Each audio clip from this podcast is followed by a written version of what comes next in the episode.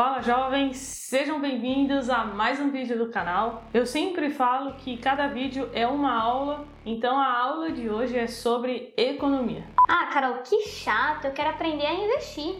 Então você precisa saber pelo menos o básico de economia, porque economia e investimentos eles são coisas interligadas. E para te ajudar a entender esses conceitos básicos sobre o assunto e começar a acompanhar mais de perto todo esse ambiente econômico, hoje eu vou falar sobre o Boletim Focus. É um relatório que o mercado financeiro inteiro acompanha e você também deveria acompanhar. Então, sem mais delongas, roda a vinheta e bora pro vídeo.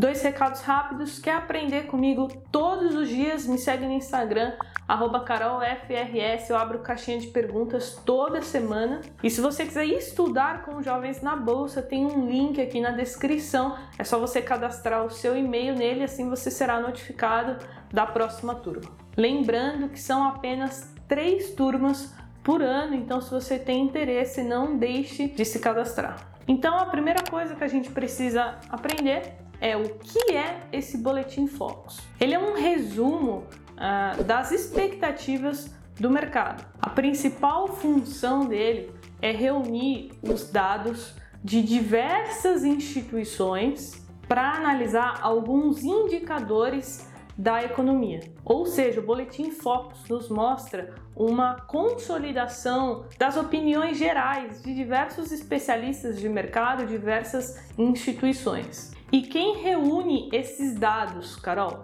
Todas essas informações são compiladas porque são dezenas de instituições que participam e quem divulga esse relatório é o Banco Central. Então, atenção pessoal, são projeções do mercado, tá? O Banco Central é, não é ele que faz essas projeções, ele apenas disponibiliza o relatório. E quando esse relatório é divulgado?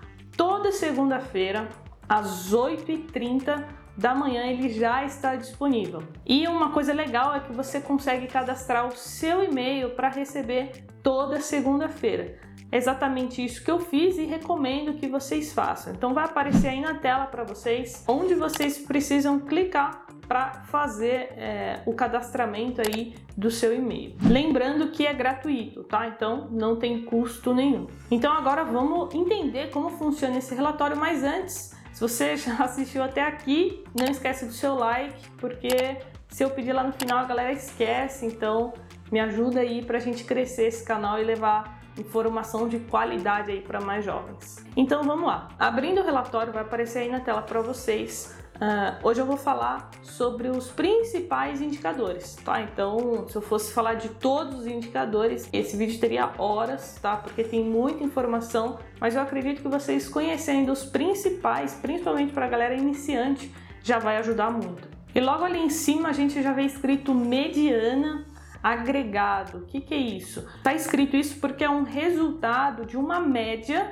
tá? De todas as instituições. Então eles fazem uma média para nos mostrar aí os resultados do relatório. E o primeiro indicador ali é o IPCA, que é o Índice de Preços ao Consumidor Amplo, mais conhecido como o Índice Oficial da Inflação. Então nós temos a expectativa para 2020, a expectativa para 2021, 2022 e 2023. Então a gente começa ali há quatro semanas, ou seja, a expectativa do IPCA há quatro semanas era de 1,78. Há uma semana, 2,05. E hoje a expectativa é de 2,12. E ali do lado nós temos o comportamento semanal. Quando a gente tem esse triângulozinho meio cinza, nos mostra que teve um aumento dessa expectativa. Se a gente tem um triângulozinho vermelho, significa que nós tivemos uma diminuição e quando temos os dois tracinhos significa estabilidade. Ou seja, tá vendo os números que tem ali do lado? 8, 1, 4, 5, 14? Aquele 8 significa que já faz 8 semanas que o comportamento semanal mostra um aumento. E ali do lado nós temos as respostas que mostra que foram 120 instituições aí que participaram da amostra mais recente. Depois nós temos IPCA, atualizações últimos cinco dias úteis, ou seja, a gente consegue analisar essas oscilações em um curto prazo. E a gente consegue ver que há quatro semanas era 1,78, há uma semana 2,27 e hoje 2,23, ou seja, foi a primeira semana que teve um comportamento semanal de queda, de diminuição que é o que a gente consegue ver aqui no gráfico, logo abaixo. Então, se a gente olhar o gráfico da tabela do IPCA, a gente vai ver que veio aqui em um, uma pequena tendência de alta,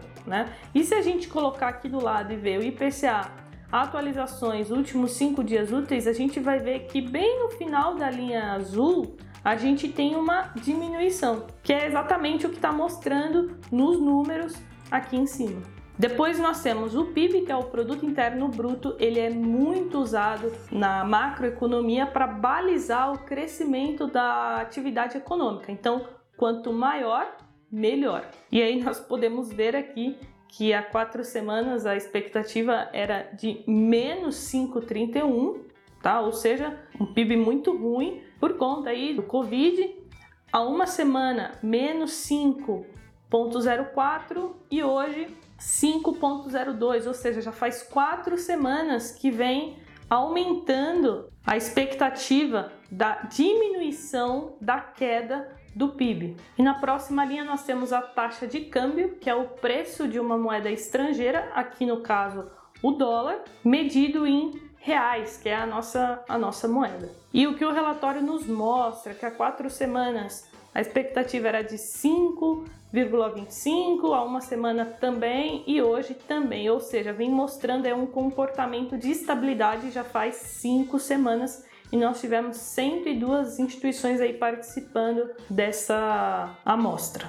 E por último, a nossa famosa taxa Selic Meta, né? Ou seja, aqui está mostrando é, ao ano, tá? Então já faz 14 semanas que vem mostrando estabilidade, tá? E aí estamos projetando aí fechar o ano em 2%.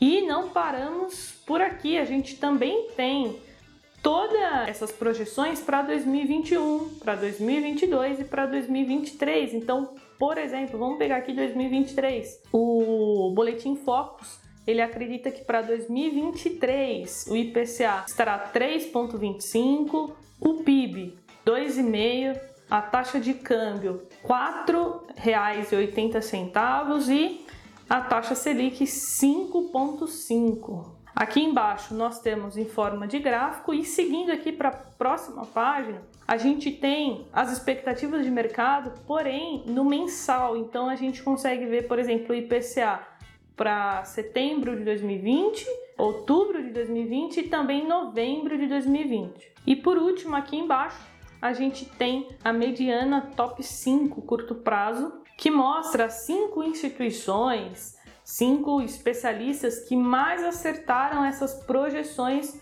nos últimos tempos, em um determinado aí período de tempo. E aqui nós temos o mensal e também o anual. Então, para a gente concluir, né, vocês devem estar se perguntando, tá, Carol, mas é confiável? Isso é, é certo de que vai ocorrer? Não. Serve como parâmetro, mas não é 100% confiável. Eu não confio 100% e acho que vocês também não deveriam. Inclusive, nesses três anos que eu estou no mercado financeiro, eu já vi o Boletim Focus errar. Um exemplo foi ano passado em 2019 que a expectativa do fechamento aí da taxa de câmbio do dólar era de 3,80, tá? E no final do ano o dólar não fechou a 3,80. Fechou acima de 4 reais no final do ano e depois disso só alta. Já teve outros momentos também na época da Dilma que todo o mercado errou, ninguém esperava. Então isso nos mostra que não existe verdade absoluta no mercado financeiro. Até grandes instituições, grandes economistas erram também. Então, as considerações finais, jovens, é o seguinte: se você é iniciante, vale a pena acompanhar todo o mercado financeiro, acompanha e serve para você como mais uma referência, mais um parâmetro para te ajudar a tomar suas decisões. E se você gostou desse vídeo, se você assistiu até aqui, compartilha com um amigo, vamos disseminar esse conteúdo de educação financeira que o Brasil tanto precisa. E comenta aqui embaixo que eu quero saber se você já conhecia, se você já acompanhava, já tinha ouvido falar do Boletim Focus. Então é isso, jovens. Tamo junto e até o próximo vídeo. Tchau!